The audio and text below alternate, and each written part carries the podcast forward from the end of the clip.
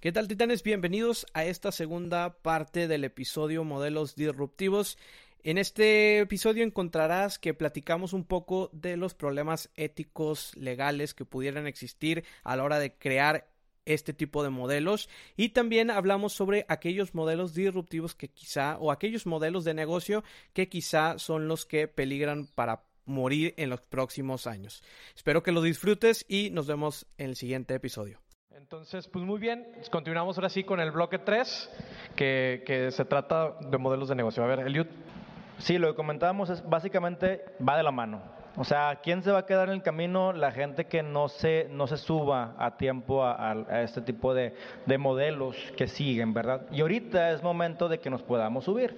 Eh, cosas tan sencillas, por ejemplo, voy a empezar con las economías compartidas, donde por medio de, de, compartir los riesgos y compartir la experiencia, eh, hay productos y modelos que no existían hace tiempo. El cowork es algo de, ello mismo. Antes todos querían tener su oficina e invertirle y ahora todos quieren versatilidad, facilidad y dónde hacer eh, networking, dónde poder llevar una comunidad.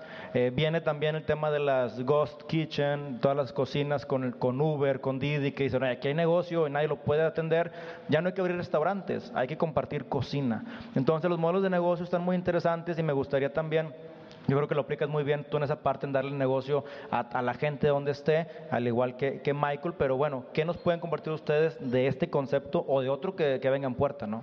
Sí, y para mí este tema de, las economías compartidas se me hace una oportunidad muy maravillosa para limitaciones que antes había de, no, es que debes de tener un negocio físico con inventario, donde el riesgo implique capital, implique contratación de gente y si soy bien honesta, creo que fue mucho de lo que me llamó la atención a mí en decir, no tengo nada que perder más que el aprendizaje que voy a estar recibiendo hacia adelante. Yo platicaba que trabajaba en BAT aquí, ¿no? Y estuve cinco años y medio y luego hice este viaje a Chicago y a la par yo estaba trabajando godínmente de 8 a 8 y este negocio yo lo hice un año completo. Eh, en las madrugadas y en las noches y en las mañanas porque me tuve que levantar un año completo todos los días a las 3 de la mañana porque como no tenía un sistema, yo tenía que verificar que la gente de Europa, que son más 7 horas, hubiera visto al fotógrafo. Igual no descansaba, entonces pues mejor me levantaba a ver si se habían conectado. Obviamente después se lavan las plataformas y todo esto. A lo que voy es que ese risk free, volvemos a lo mismo, el humano no le gusta perder antes de, ganar, entonces yo no quería perder algo que también me encantaba, que era mi trabajo corporativo que iba volando a la edad que tenía, y hasta que Memory me convenció que era por ahí, porque el riesgo ya estaba muy medido, o sea, yo me considero dentro de lo aventada que soy, no tomé como que paso sin guarache y dije, a ver, aquí no tengo absolutamente nada que perder una vez más, no hay inventario, no hay, los costos fijos eran bajísimos y el negocio solo, lo que pasa con estos negocios de contacto de gente, de estás conectando a un proveedor de servicio, tú siendo un intermediario, es lo mismo que Uber, ¿eh? realmente es el mismo esquema. Eh, lo que pasa es el negocio te empieza a exigir y haz de cuenta que te va llevando de la mano. Y el negocio me agarró a mí, hagan de cuenta y me dijo, a ver, Steffi, ya lo que sigue, y ya del otro brinco, y ya del otro brinco. Entonces, eso fue muy amigable y creo que sucede eh, mucho con este esquema que a mí me tocó y pensé en fotos. Seguramente hay mil ideas y opciones más y que se están viendo. A ver, yo siempre pregunto cuando doy una conferencia, ¿cuánta gente no se le ocurrió Rappi? A todos, todos pensamos en algo así de que, please, que alguien nos solucione, que un mandadero venga y me traiga la coca. Yo no quiero salir de mi casa. Lo que pasó es que tres colombianos allá sí, sí dijeron, lo vamos a poner. Esa fue la diferencia. Entonces, este, pues sí, a mí me encantan estos modelos de colaboración y creo que no nacen de la nada. O sea, volvemos al tema de las tendencias y estamos con, vámonos a salir un poquito de, de, esto, o sea, mundialmente, espacios más limitados, somos más seres humanos, tenemos que colaborar, tenemos que hacer equipo, los recursos están siendo cada vez más limitados y tampoco somos tontos, entonces, ¿cómo eficientamos que el dinero pueda ser eh, más retribuible. Entonces, por eso se están dando estos modelos y la gente maravillosa. Si yo al fotógrafo le doy, le crezco su target, oye, en vez de estar nomás tomando fotos de clientes de boda los fines de semana, yo era más atraer gente de todo el mundo que se venga a tomar sesiones de fotos cuando yo ni chamba tenía, pues qué maravilla. Y a mí, Stephanie, me estás dando lana mientras estoy aquí dando una conferencia, una plática en un cowork y tú estás allá chambeando, pues qué maravilla. Entonces así, así funciona. Y además creo que esto deriva de el mundo tan versátil, tan variable y tan cambiante que tenemos. ya no nos podemos dar el lujo de hacer algo pensando que va a durar 20 años o que la gente se va a comportar igual durante 20 o 30 años, sino que ahora como hay tendencias, hay novedades, hay nuevos hábitos, no podemos permitir eso. Por ejemplo, el crowdfunding. Crowdfunding es una plataforma que nació también porque dicen, oye, prefiero compartir parte de mis utilidades, pero que la gente ponga aquí su dinero, abrimos la vaquita y todos le entramos, yo la administro, yo que gano, y si no funciona, pues todos perdemos, y si funciona, todos ganamos. Entonces es quedarte con algo más pequeño, pero algo que está, ahorita funciona, pero en la vuelta del año viene algo, viene una tendencia o viene hasta, hasta un video o algo y te pueden echar todo de reversa porque estamos muy conectados. Hace dos años dijiste una estadística de eso, de, de qué tan rápido evolucionan ahora los negocios ah, versus antes, y me acuerdo un chorro. De hecho, se la escuché a, Reed Hastings de Netflix, siempre la digo, que dice, él decía, antes una idea tomaba 10 años en desarrollarse y luego 10 años en llegar al mercado masivo, y ahora en los últimos 10 años toma como 2 años en desarrollarse y 2 años a llegar al mercado masivo. Entonces, hace cuenta que el, la vida de un producto, servicio o un negocio bajó de, no de 20, sino 40 a 8. Entonces, ahora tienes que reinventar muchas más veces en el mismo tiempo en el que antes un solo producto o un solo negocio podía subsistir. Digamos, gráficamente se entiende mejor cuando, cuando, cuando lo explico, pero porque se me hizo muy largo explicar toda la, toda la tendencia, pero al final es, o sea, en, en términos llanos es, antes un producto, una idea, un negocio, podía sacarle jugo 40 años y ahorita no más de, puede darte hasta 8, nada más que, que tienes que reinventar en el cuarto, cuando estás en el pico, porque tienes los recursos para hacerlo, no en el octavo cuando ya estás muerto.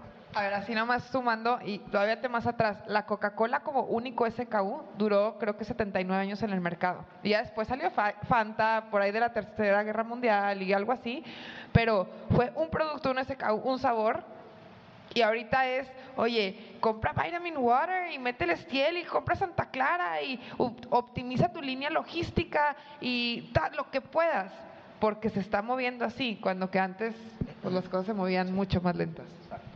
Ahí, por ejemplo, en, eh, Michelle, tú que estás más de cerca un poquito con, temas de, diversas industrias y diversas empresas, ¿cuáles son, además de que entiendo que el modelo de economía compartida es uno de los más tradicionales y que es uno de los formatos que de alguna manera más se ha replicado, yo sé que existen otros modelos y tú también has compartido tus diferentes modelos. Entonces, ¿qué modelos, además de este, tú has visto y que crees que tengan futuro o qué, qué es lo que viene en temas de modelos de negocio? Sí, más bien qué es lo que viene, creo que es donde podría contestar mejor. Yo me gustó la, como lo articulaste esta, idea de estas colaboraciones.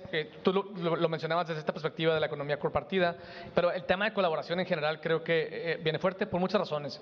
Una porque así como digamos tú trabajabas en BAT y, y, viste la oportunidad de convertirte en, una emprendedora, creo que cada vez hay más personas que ven el beneficio de ser emprendedores versus el beneficio de, de, trabajar en una, en una corporación. Y y en esta onda generacional en donde, en donde la gente joven no entiende a la gente digamos, boomer, por así decirlo, y los boomers no entienden a los millennials ni a los centennials, y, están bateando mucho para colaborar. Los, jóvenes están diciendo, pues, ¿para qué trabajo en una compañía? Mejor me voy a ir a emprender, porque emprender cada vez está más al alcance. No está al alcance el know-how, está al alcance la tecnología, está al alcance el levantamiento de capital y la distribución y lo que tú quieras. Entonces, creo que los modelos de colaboración eh, basados en, en, un entendimiento de esta, esta esta dicotomía que promueve la idea de exponential organizations, que a mí se me hace medio, también medio clichosa, pero está padre, como de como de no tienes que tener todo adentro porque afuera hay más. Es como a, todo lo que tienes adentro es una visión de escasez y afuera hay una visión de abundancia. Entonces las compañías vamos a tener, las tradicionales van a tener que entender que ya no van a poder tener eh, todo el talento adentro. Y hay como señales bien, bien, bien sencillas, aunque lo hemos escuchado, ¿no? Pero, por ejemplo, eh, la relación que había en los 80s y en los 90s, hablando de Nike como compañía, ¿no? Eh, entre, entre Phil Knight, ¿no? que es uno de los fundadores, y Tinker Hatfield, que es uno de los diseñadores que diseñó todo, todos los tenis famosísimos en los 80s y los 90s para Agassi y para Michael Jordan, etc. O sea, Tinker Hatfield era un genio que solo trabajaba para Nike. ¿no? Hoy ya, eso ya no funciona. O sea, Nike tiene que trabajar con Virgil Abloh y tiene que trabajar con un montón de diseñadores allá afuera porque sabe que ya no puede tenerlos adentro. Entonces, eh, y cada vez la gente joven y talentosa dice, ¿para qué me caso con una compañía cuando puedo, sabes, venderte un pedazo a ti, un motillo, una tío, a ti y ser dueño de mi tiempo? Entonces, creo que esa va a ser la transformación más interesante, sobre todo para las, para las corporaciones, porque yo lo que digo eh, siempre es, vamos, las corporaciones van a tener que entender que son como, como un agente, eh, un agente de talento, ¿sabes? Donde eso, donde yo represento, ¿sabes? Yo, yo conecto gente que tiene estas habilidades con personas que tienen estas necesidades, así como, como tú conectas fotógrafos con gente que se va a casar, por así decirlo. Eh, corporaciones más tradicionales van a tener que entender que ellos van a tener que hacer ese tipo de conexiones y el, y el reto más grande es acostumbrarse a ello. Entonces, en el futuro del trabajo, pues todo el mundo habla de, las de, de la fuerza de trabajo remota, que es como el inicio de una situación en donde cada vez vas a tener menos empleados de tiempo completo adentro. Finalmente es como un outsourcing y, y, también por el mismo movilidad que debemos de tener tú tienes que dormirte, pero tiene que haber gente trabajando en lo que tú estás descansando. Por lo mismo nace personal virtual en la India, en el otro lado del mundo, para poder ir más adelante. Entonces, creo que es el, único modelo de negocio en donde incluso el gobierno y, y empresarios estuvieron de acuerdo porque eh, ponen más duras las leyes de trabajo, el tema de las antigüedades, los impuestos, y entonces el, el, empresario dice, oye, pues si esto está duro, pues mejor ya no empleo gente ni genero antigüedad, y entra el outsourcing o los nuevos modelos, los freelancers y demás, entonces ahí creo que encajaron de manera tal vez sin querer, pero, pero pues bueno, ya es una, es una realidad, ¿no? Sí, hay una pregunta acá de Fanny, por allá está, que dice que cuáles son aquellos modelos hoy en día que más en este momento, hoy, el día de hoy, van a morir mañana? O sea, ¿cuáles son los modelos que más peligran de negocio que pueden morir el día de mañana? Mira, hay todo un tema que la verdad pues no somos del futuro, ¿verdad? Y no podemos 100% asegurarlo, pero sí está habiendo una tendencia fuerte en el tema de, la manufactura y venta, por ejemplo. ¿Qué pasó con Forever 21? Era un caso del que platicábamos hace ratito. Forever 21 de repente es una empresa que parece gringa, pero son de Corea del Sur los dueños. Eh, lo hicieron muy bien, empezaron a crecer, se quisieron comer todo el mundo. ¿Y cuál fue su estrategia? Ropa de baja calidad, eh, fast fashion, así se le llama, abrir, posicionarse visualmente en todas las tiendas y plazas comerciales con un gran almacén que gasta mucha luz, mucho personal, mucho marketing y luego como que no entendieron esta ondita de lo que estábamos hablando de las tendencias. A ver, papá, ¿para dónde va la gente? Lo gente que son tus clientes, que son chavos, hipsters, eco, bla, bla, bla, esta nueva generación, porque ese tipo de moda estás creando, ¿qué también van a ver estar en esta onda de consumismo sin parar? Eh, al final del día, ¿qué tan rápido o lento te subiste al tren del e-commerce? ¿Y qué tan fácil y accesible lo hiciste? Por otro lado, este, ¿qué tanto se necesita un gran almacén donde después se te queda toda la ropa que la tienes que estar vendiendo, si ya era barata, en súper rebaja? O sea, está bien que te cueste centavos producir, pero hay todo un tema logístico y de gastos fijos en un local. Entonces, ¿qué está pasando? Pues de repente en cinco años trataron de viralizar al mundo con sus tiendas y luego ahí van para atrás y 100% están ahorita anunciando que, que quebraron. No van a desaparecer todas las tiendas, sobre todo porque Latinoamérica seguimos siendo muy consumistas, pero llévate eso a otros países donde se ve muy mal, ya no funciona. Entonces, para mí, yo considero que este tipo de negocios son de los que más están sufriendo estos, esta pues mal hábito haber, no haberse anticipado a las tendencias pues de, hacer negocios hoy en día en, retail, llamémosle. Mismo caso Sears, mismo caso Toys R Us, mismo caso Target ha estado ahí en la línea entre que sí, no, este, y pues bueno. Gracias, Juan. Sí, yo creo que retail es un, es un, es un excelente ejemplo. O sea, creo que, eh, pues hace cuenta, todo el mundo dice, sí, retail se está muriendo porque, por, por e-commerce. Y, yo digo, bueno, sí, pero e-commerce también es un intermediario y también es un retailer. O sea, por ejemplo, Amazon. Amazon es un retailer, al final de cuentas. Eh, y, la verdad es que lo que se está viendo, que está teniendo más impacto, es que la, gente, el consumidor, quiere tener la, relación directa con la marca. Y entonces no quieren comprar a través de Amazon, no quieren comprar a través de Nordstrom, no quieren comprar a través de Walmart, quieren comprarle directo a la marca. ¿Por qué? Porque todos los modelos que se conocían como B2C, yo creo que B2C es el modelo que está muriendo. ¿Por qué? Porque nunca existió. O sea, B2C fue una mentira. B2C era, era B2B. ¿Sabes? O sea, ¿por qué? Porque si yo hago ropa, realmente la hago para Nordstrom. Si yo hago, no sé, mayonesa, realmente la hago para Walmart. Y mi relación es con Walmart, no con el consumidor. Entonces, ahora que, que, hay una desintermediación, entonces yo puedo tener mi relación con Brandless, esta compañía que hace desde mayonesas hasta jelly beans, ¿no? Y, y, Brandless tiene una relación conmigo y yo le tengo confianza a Brandless, que no tiene marca, by the way. Eh, entonces, eh, entonces, ese es el verdadero modelo B2C, nada más que ahora se llama D2C, que es Directo Consumer. Entonces, creo que el B2C It's dead porque nunca existió. Esa es una. Y, otras cosas están pasando, por ejemplo, así como el retail, está pasando en los restaurantes también. O sea, los restaurantes, haz de cuenta, tú tenías o, eres un restaurante que ofrecía conveniencia, básicamente es fuel, McDonald's. Llego, como me voy. O experiencia. Y, hay un montón de in-betweens. Y los in-betweens se van a morir. O es, o, vale la pena salir de mi casa y tener una experiencia increíble, extraordinaria, descubrir cosas nuevas, lo que tú quieras. O, o, tienes que ser hiper conveniente y venir a mí antes de que me dé hambre. ¿no? y todo lo in-between se va a morir.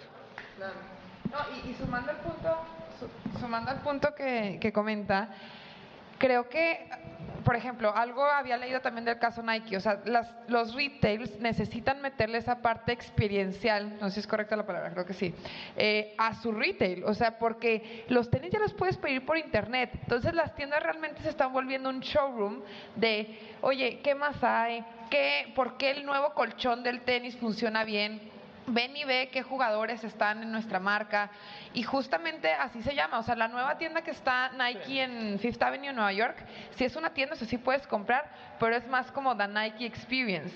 Y, y, eso se vuelven como pequeños museos, ven, juega, conoce la marca, enamórate de la marca, porque pues al final del día es lo único que va a quedar de toda esta pues ola del retail clásico.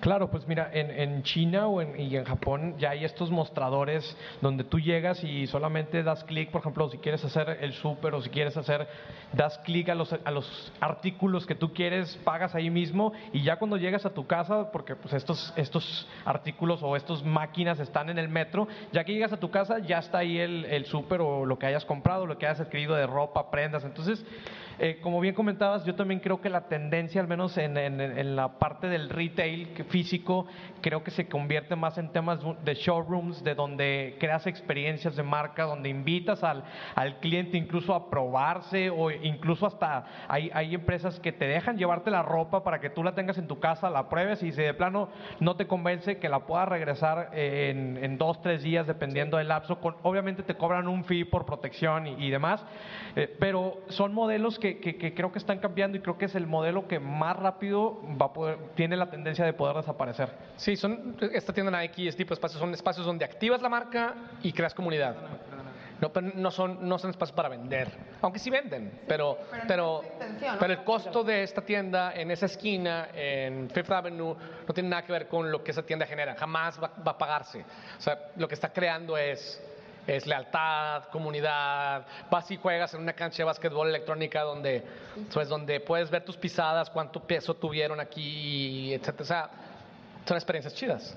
Excelente. Pues muy bien, entonces con esto cerramos el tercer bloque. Un fuerte aplauso, por favor.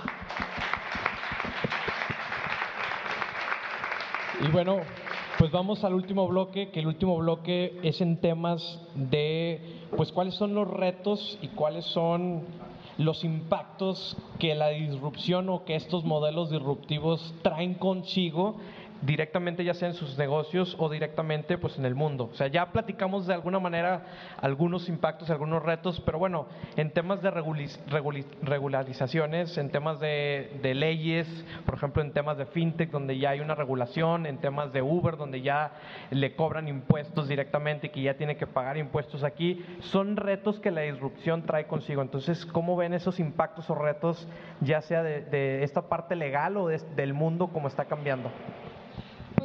Yo, yo lo he sufrido en carne propia eh, con el negocio, o sea, ser un negocio tan disruptivo y pues la verdad es que sí vivimos en un país donde a veces vamos un poquito atrás y, por ejemplo, cuando yo llego y le platico a los contadores el modelo de negocios, a ver, yo conecto turistas con fotógrafos, al final del día yo vendo la sesión completa de fotos, pero en algún punto yo le tengo que pagar un fotógrafo. Ah, súper bien, pues es gasto contra ingreso. No, no, no, espérame, es que el fotógrafo no me debe emitir una factura, entonces no aplica. Ah, pues entonces que te limita. Es que no lo va a hacer, en su país no se usa.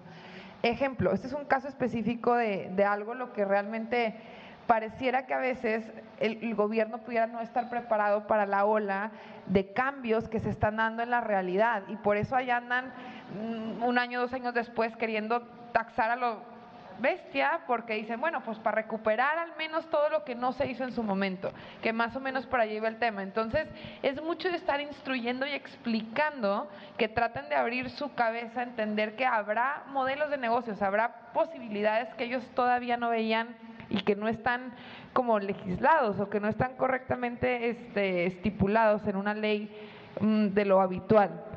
Algo que pasó horrible, y yo creo que no sé si alguien aquí tiene negocio y le sucedió, es de repente el día que PayPal anuncia que el 26 de septiembre van a bajar todos los fondos.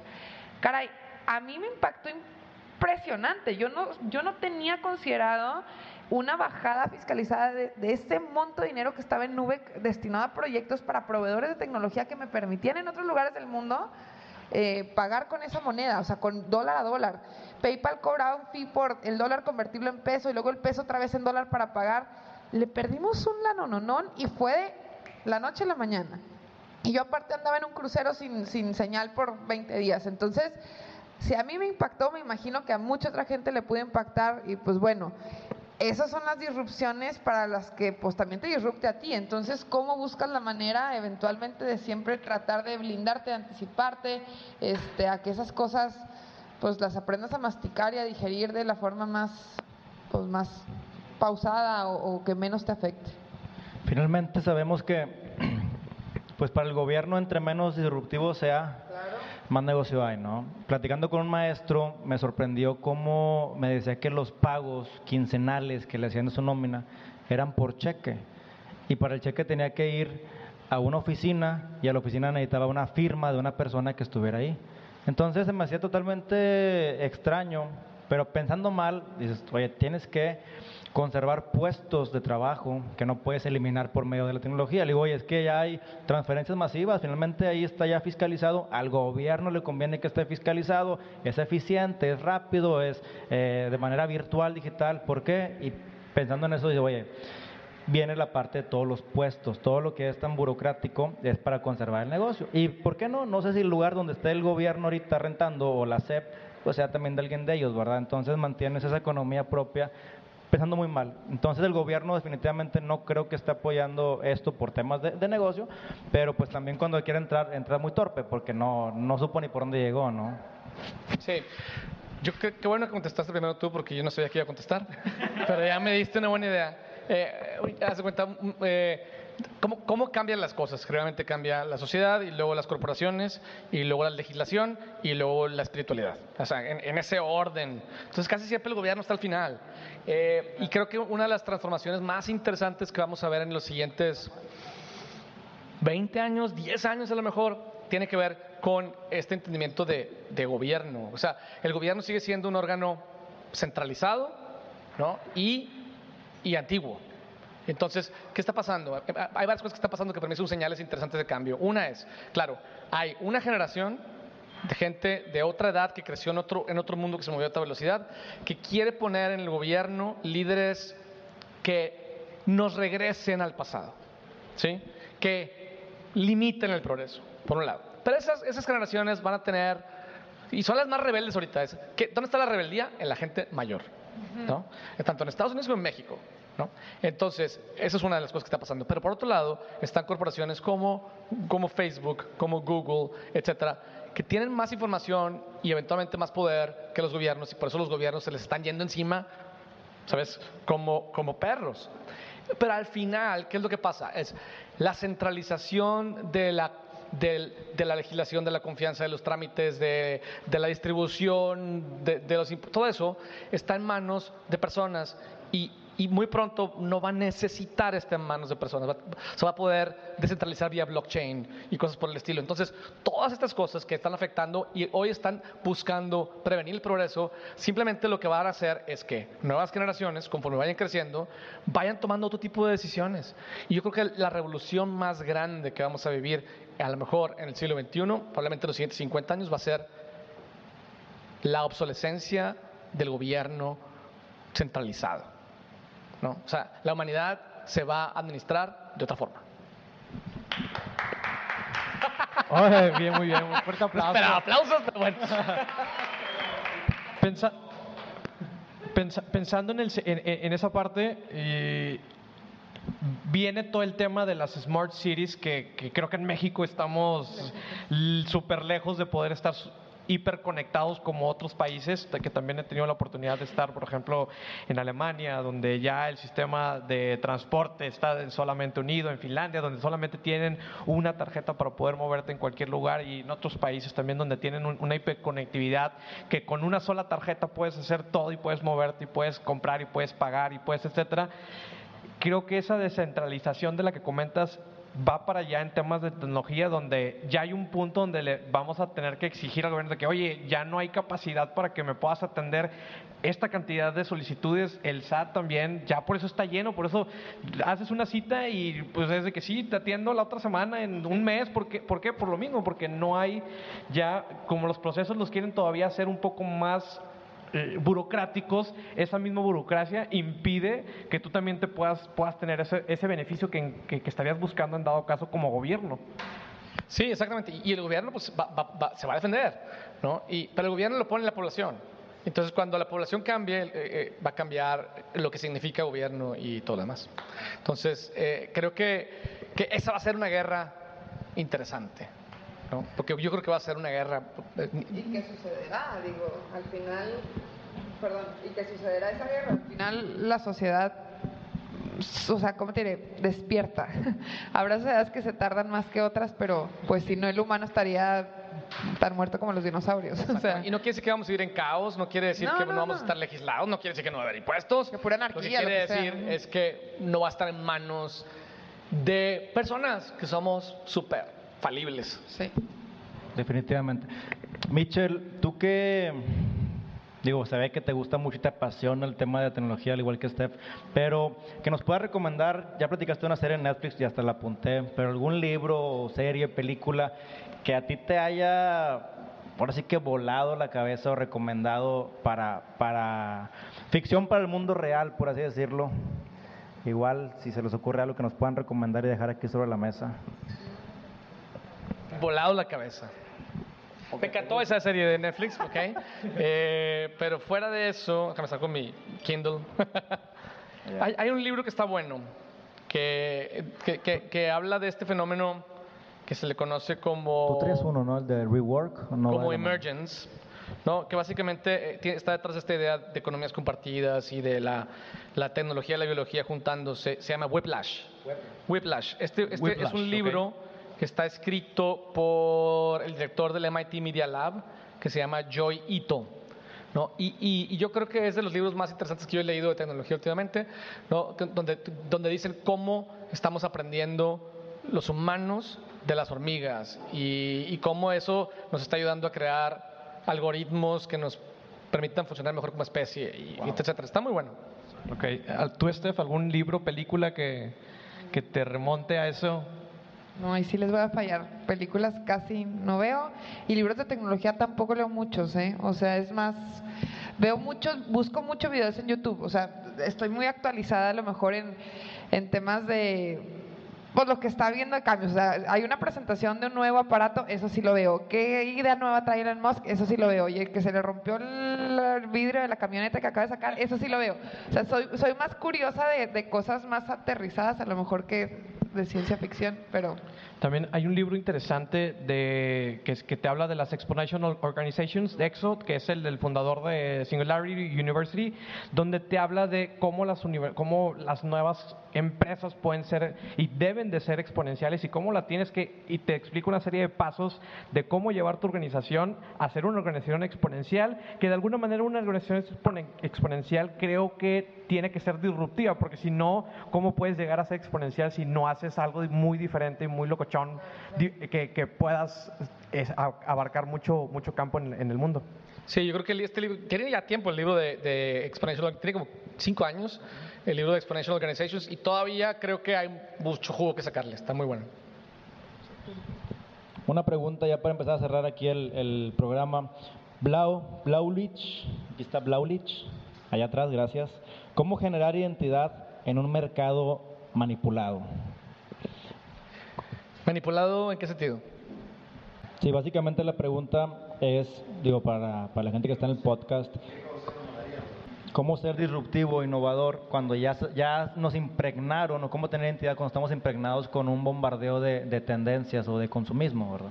Y ahí, ahí por ejemplo, me, me remontas a una historia que, conecta, que comentaste en uno de los podcasts donde había un amigo tuyo que estaba buscando una camioneta en ese momento o un, un vehículo, llámese, no sé, un Nissan, un normal, y de repente empezaron a salir anuncios de una camioneta que él en un momento remoto de su vida le empezó a gustar y que dijo, ah, pues algún punto lo puedo llegar. Entonces le empezaron a bombardear con esos anuncios. Sí, básicamente fue, él no se acordaba de la camioneta, ¿verdad? Él sabe que es una persona de 30 años, tiene familia, anda buscando coche y busca algo para su edad. Le llegó el anuncio y la camioneta no se la, no se la esperaba, no se la imaginaba, pero era lo que él quería y lo que él necesitaba. Y justo lo que, lo que, lo que estaba buscando. Creo que por ahí va la parte esta de, de cómo eh, tener tú esa identidad. Yo no quiero una camioneta, yo quiero un carro blanco y una camioneta roja, ¿verdad? ¿Cómo sabemos que eres tú y no eres tú? La tecnología está comprobada, aceptamos los anuncios de privacidad, que con estos asistentes de voces están escuchando lo que hablamos. Claro. Están captando con Big Data, el consumen lo que ocupas. Ajá. Tú crees que ocupas por lo que estás opinando. No lo que ocupas en verdad, es lo que tú crees que ocupas. Y lo estás ofreciendo, estás ofreciendo eso que tú crees que ocupas. Sí. Es que, es, eh, perdón, entra un juego de manipulación cañón.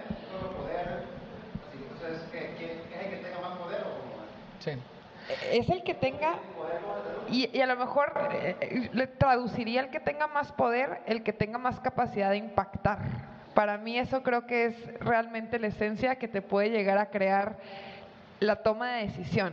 Ya ves todo este funnel que hemos toda la vida visto, el embudo de ventas desde awareness, consideration, ta, ta, ta. Y mucha gente, pues sí, está siendo bombardeada por eso que cree que, pero no todo mundo pasa directamente a la compra, o sea, la venta no se ejecuta. Tiene que haber una conexión personal. La gente compra un producto por empatía, o sea, lo único que no compras por empatía son las medicinas, eso es de fuerza. De ahí en más, compras un producto porque conectó genuinamente contigo. Entiendo tu punto, que dices, a ver, pero es que sí me gusta o es el bombardeo constante que estoy queriendo ser como ese modelo que trae la gorra y que la quiero igual. Pero al final del día se va a escuchar desde el lado de negocio, sea lo que sea, yo como negocio ya estoy ganando, o sea, me la estás comprando. Entonces, el secreto está ahí. A mí lo que, o sea, no es difícil que estén como aware de que tu marca existe. Eso es fácil. Pagas y pautas y te pones en todos los espectaculares cuadra por cuadra. Te vuelves un Oxxo y estás en cada esquina. Y la gente se va a acordar de tu logotipo y vas a ver que vendes todo tipo de comida y abarrotes. Exactamente, pagas Instagram, pagas Facebook, te vuelves famoso, o sea, hay medios, si traes lana o si no, piensas cómo lo haces de formas económicas. Pero ¿cómo conviertes eso? O sea, de la consideración, es un bombardeo constante de querer generarte a ti la identidad que yo quiero vender. Entonces, así es. Y si ya te si ya te convertiste, ya no, o sea, honestamente como negocio, pues sé quién seas y, y haz lo que quieras, pero ya me compraste. Entonces, esa es la parte que lo está haciendo bien la gente que vende realmente. Yo, yo, yo, yo tengo una teoría alternativa, bueno, no es mía, eh, en realidad. Estaría chido que fuera mía. Pero en realidad es un señor que se llama Steven Quartz, que tiene un libro que se llama Cool. ¿no? Eh, y hace poquito lo estaba leyendo y, y, y, y, fíjate, la sociedad dice que las corporaciones y las marcas te manipulan. Y las corporaciones dicen que, que la sociedad está cambiando y ya no saben ni, ni cómo seguir el paso. ¿no? Entonces, eh, y, la realidad es que el consumismo está mucho más influenciado por nuestra biología que por las corporaciones y que por la, y que por la comunicación y por la manipulación de las marcas. El tema es este. El tema es, hay muchas razones por las que consumimos. Una de ellas es estatus. ¿no? Haz de cuenta, somos una, somos una, una, hay dos cosas que nos, que nos caracterizan como especie. Somos una especie que colabora, pero que colabora con gente que se parece a ti. Entonces, sí, es en serio. ¿Por qué? Por, porque eh, en los tiempos de la sabana, si yo iba caminando en la oscuridad, ¿no? Y veo a Raúl, entonces rápidamente lo juzgo por lo que trae puesto y por cómo se mueve y digo, ¿me va a matar? ¿O podemos empezar una, un, pueblo juntos? ¿No? Un pueblo. o sea, una tribu, ¿no? Entonces, entonces ¿cómo lo juzgo? Pues en función de algunas señales superficiales. De comportamiento y de qué traen la mano y etcétera, ¿sí? Entonces, esa es una. Entonces es, nos juzgamos en función de lo que usamos. Pero luego hay otra, es lo que usamos y lo que consumimos nos ayuda a decir, bueno, ¿y quién es más fregón? ¿Raúl o yo? ¿No? Estamos en la misma tribu, nada más que el que sea más fregón come primero y escoge las chavas más guapas. Esa es la realidad. La competencia siempre existe. La competencia es primal. Es decir, entre más estatus yo tenga en una sociedad, más acceso tengo a los recursos para sobrevivir y para reproducirme. Y eso es lo que está detrás del consumismo. Y entonces, ¿qué significa estatus? Pues lo que el más fregón traiga. Y finalmente también digo, para que te aparezca a ti ese tipo de producto es porque fue en base a tu información, en base a lo que tú buscas, en base a lo que tú quieres, a tus sueños e ideales. Entonces va de la mano, no creo que estemos robotizados, sino que llegó porque lo estábamos buscando de cierta, de cierta manera. Pues bueno, entonces eh, ya nada más para cerrar este bloque, creo que no, ya no hubo preguntas para este bloque, pero comentarios finales. A ver, si quieres, ¿la, enviaste por acá? Si no... A ver, a ver. Ah, lo mismo, lo mismo. Excelente. Pues bueno, para cerrar. digo, como quiera, gracias Carlos por el comentario, está muy muy ameno, es muy buena plática. Eh, y esto es lo padre del podcast en vivo, que también podemos convivir con, con sus preguntas directamente. Y como quiera, pues Michelle y Steph aquí va a estar, no se van, pueden platicar de cualquier eh, mito, tabú o idea que traigan aquí con, con, ellos. Pero el tema del ciudadano, ya para cerrar, ciudadano inteligente me gusta mucho y quiero cerrar con el caso de, de Elon Musk, por ejemplo, que esta persona, eh, ¿cuánta gente, cuánto gobierno, cuántas naciones no quisieran acabar con alguien, un ciudadano inteligente que es creaste un carro eléctrico que ya no requiere gasolina, mejoraste las carreteras porque puedes llegar y recargar ahí sin costo, totalmente gratuito. Entonces, ¿cuántas concesionarias? Porque él no le vende concesionarias, por lo que recuerdo. ¿Cuántas concesionarias de coches están quebrando y están perdiendo porque él vende en línea y él vende por, sus modelos, ¿no? Entonces, hay países completos como son los, los que usan los, el gas eh, Emiratos o Rusia o Estados Unidos, que no le conviene que Elon siga creciendo. Pero hay gente, esta, esta tribu que existe por medio del país de Facebook y de YouTube, que le consumen. Y esto hace que, pues básicamente vayamos progresando por apoyar este tipo de emprendimiento, de proyecto, ¿verdad? Chicos, Raúl, ¿con qué cerramos? Sí, pues nada más comentarios finales de tanto de Michael como de, de Steph, de Michelle como Steph, de de todo lo que de lo, todo lo que se platicó hoy, bueno, con qué, qué, qué, es lo que ustedes se llevan, qué es lo que ustedes reflexionan en este momento de la, de la charla que tuvimos. Pues como comentario final yo me quedo con la idea de el cambio está sucediendo, o sea, no es como que, ay, ahí viene el cambio, el cambio está sucediendo, el cambio es todos los días. Eh, la gente que pueda abrazar ese cambio antes que otras personas eh, va a poder lograr cosas más rápido, más grandes. Y me gusta mucho el tema de colaboración. hay que saber y hay que entender que uno no puede ser capaz de todo. A veces quieres, pero no puedes. Y por eso hay roles y por eso hay gente talentosa para ciertas cosas. Y por eso cuando te unes, y no estoy hablando de que tienes que crear una sociedad en tu negocio, no, no, por ejemplo, en ninguno de mis negocios yo tengo un socio, pero sí acepto y respeto que hay cosas para las que soy buena, para las que soy medio buena y para las que soy bien mala.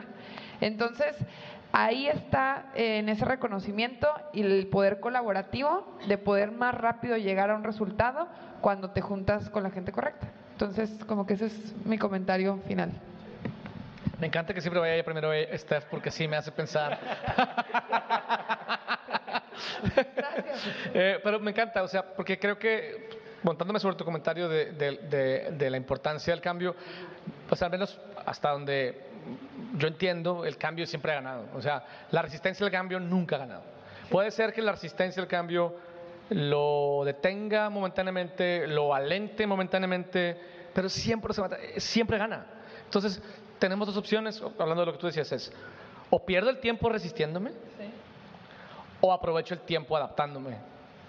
Porque entonces no, no, tiene caso, no tiene caso resistirte. Es si ya viene algo, pues ¿Cómo les saco provecho? ¿Cómo me adapto? ¿Cómo, cómo, me, ¿Cómo me subo a esa ola en lugar de cómo lucho contra... O sea, la ola es más poderosa que tú. ¿no? Eh, y hay gente poderosa que la puede detener, pero solamente por un tiempo. ¿no? Gracias. Eh, bueno, en mi caso, realmente título personal, soy una persona que, que hace unos meses le tenía mucho miedo hacia dónde íbamos. Y todavía escucho a, a Mitchell y digo, no sé qué va a pasar, realmente son temas ya personales, existenciales, no sabemos en qué nos vamos a convertir, pero lo que es una realidad es que tenemos que, hacerlo, ¿verdad? Tenemos que, sumarnos. Y si no, pues obviamente lo que sabemos es que si no lo hacemos vamos a desaparecer, vamos a quedarnos donde no queremos estar, así que es, una ola. Me pasó en tema de negocio, eh, con un proyecto en, en, Yucatán donde pues uno llega joven con nuevas tecnologías y empieza a meterte a vender material de construcción en redes sociales, sin abrir tantas sucursales y, pegándole a, los, a los viejos lobos de mar, ¿no? que ya estaban ahí, que ya conocían el mercado, porque tú entraste con un Google AdWords, tú entraste a ver tendencias, entraste a ver dónde había crecimiento y estoy, oye, me posicioné rápido. Pero con la tecnología es, eh, es un reto personal que cuando llegas al punto que estés contento, tienes que saber que hay que seguir en esa ola que viene, porque si no te conviertes tú en alguien sólido, de zona de confort, y viene otra persona con una nueva tendencia que todo lo que trabajaste te lo quita un ratito. Y no supiste ni por dónde te llegó. Entonces, pues bueno, ese es el aprendizaje de hoy mío, el seguir montándonos y, sin miedo, ¿verdad? ¿Tú qué opinas, Raúl? Sí, yo, yo me quedo, fíjate, desde hace tiempo lo he venido pensando y he tenido ya con, con Michelle ahí dos, tres pláticas al respecto, pero creo que también estamos en una burbuja. Y, lo platicabas tú de, de esa parte de la tecnología que, que pues, solo es tecnología y y nada más, o sea, no hay nada más que, que, eso. Entonces, en esa parte de la burbuja, pues en lo que explota mi, mi, sentido ha sido, bueno, pues me meto a, los diferentes tipos de modelos. he estado explorando temas de cocinas virtuales donde traemos eh, haciendo algo por ahí para conocer un poquito cómo funciona ese modelo, porque creo que es la tendencia de los restaurantes donde ahora ya los restaurantes están dejando de ser como ese punto de reunión y ahora la gente se quiere reunir en casas. Entonces, ¿cómo atiendes a ese, ese, ese segmento? ¿Cuál es el problema? La gente necesita comer, pero pues ahora ya no quiere trasladarse a un lugar y ya quiere tener un punto de encuentro como un poco más cómodo y, en un ambiente más controlado. Entonces, en ese sentido, pues ese tipo de, experiencias estamos ahí como haciendo pruebas también en temas de Uber, pues cuando recién llega la plataforma, yo también dije, wow, esto eh, yo, yo lo había vivido en tiempo atrás porque estuve en Estados Unidos y ya estaba ya el modelo. Entonces llega aquí Uber y dije, me tengo que suscribir como chofer. Necesito saber qué es lo que están haciendo, por qué va a funcionar o por qué no. Entonces me registro como chofer, vivo la experiencia. Entonces creo que lo importante es, es, es, tal vez, si no te quieres adaptar, mínimo pruébalo y, y, ve si te va a funcionar. Si de plano ya a la hora de probar, que lo viste, lo viste y dices, ah, no, esto no va a funcionar, pues bueno, ya, ya, ya tienes una visión, un criterio real, exacto, ya tienes un criterio real de lo que puede suceder, pero pues no pierdes nada con probarlo y no pierdes nada con intentarlo estar en ese tipo de modelos que, que ver y sobre todo me quedo mucho con el tema de, de ver tendencias, yo también soy mucho de ver qué viene, qué sigue, qué etcétera el, este formato, por así decirlo, este formato es una tendencia de lo que yo veo, un formato de on-conference donde aunque hay una agenda, pues todo se va construyendo conforme los comentarios de todos. Entonces creo que eso es lo que, la que, lo que necesitamos hoy en día, donde construyamos, colaboremos como ciudadanos, como personas, como emprendedores y creo que eso nos va a hacer mucho mejor ciudadanos, ciudadanos más inteligentes porque vamos a poder compartir el conocimiento. Me, encantó el formato a mí también. Está bien padre, se siente bien íntimo, se siente bien interactivo. Eh, y sí, está chido, muchas gracias. Gracias a ustedes por acompañarnos. Michelle, un aplauso a ustedes también. Quiero agradecer a Parvada Cookwork, de qué lado, Claudia y María, por todas las facilidades que nos dieron. Un aplauso también por ellas. Y agradecer principalmente a ustedes que, nos acompañaron esta noche. Espero que haya sido de su agrado. Por favor, compartan la idea de, este, de este, estos eventos, es que sean una vez al mes, entonces muy pendientes de redes sociales, muy pendientes ahí de, de Eventbrite. Síganos, arroba Titanes Podcast. También sigan a, a, Michael y a Stephanie, por favor, sus redes sociales y dónde los pueden encontrar. Arroba Michael García Novak en Insta. Y el mío es arroba Steph con STPH-López 16. Entonces, ahí mero. Y bueno, nosotros nos pueden seguir a mí en arroba Raúl Muñoz. Raúl es con un 4. Y en mi caso, Eliud-Isguerra. ¿Listo, Steph? Están en vivo. Un aplauso para todos. Nos vamos. Muchas gracias. Gracias. Gracias Titanes por haber llegado hasta el final del episodio. Espero que te haya gustado esta dinámica de este episodio especial y muy seguramente nos vamos a ver próximamente una vez que todo vuelva a la normalidad. Quédate pendiente, la próxima semana tendremos otro episodio y después próximas novedades para toda la comunidad de Titanes. Nos vemos. Recuerda seguirnos en las redes sociales arroba Titanes Podcast en Instagram y Facebook y también suscríbete si estás en Apple Podcast o Spotify. Comparte este episodio y etiquétanos en arroba Titanes Podcast. Nos vemos la siguiente semana. Gracias Titanes.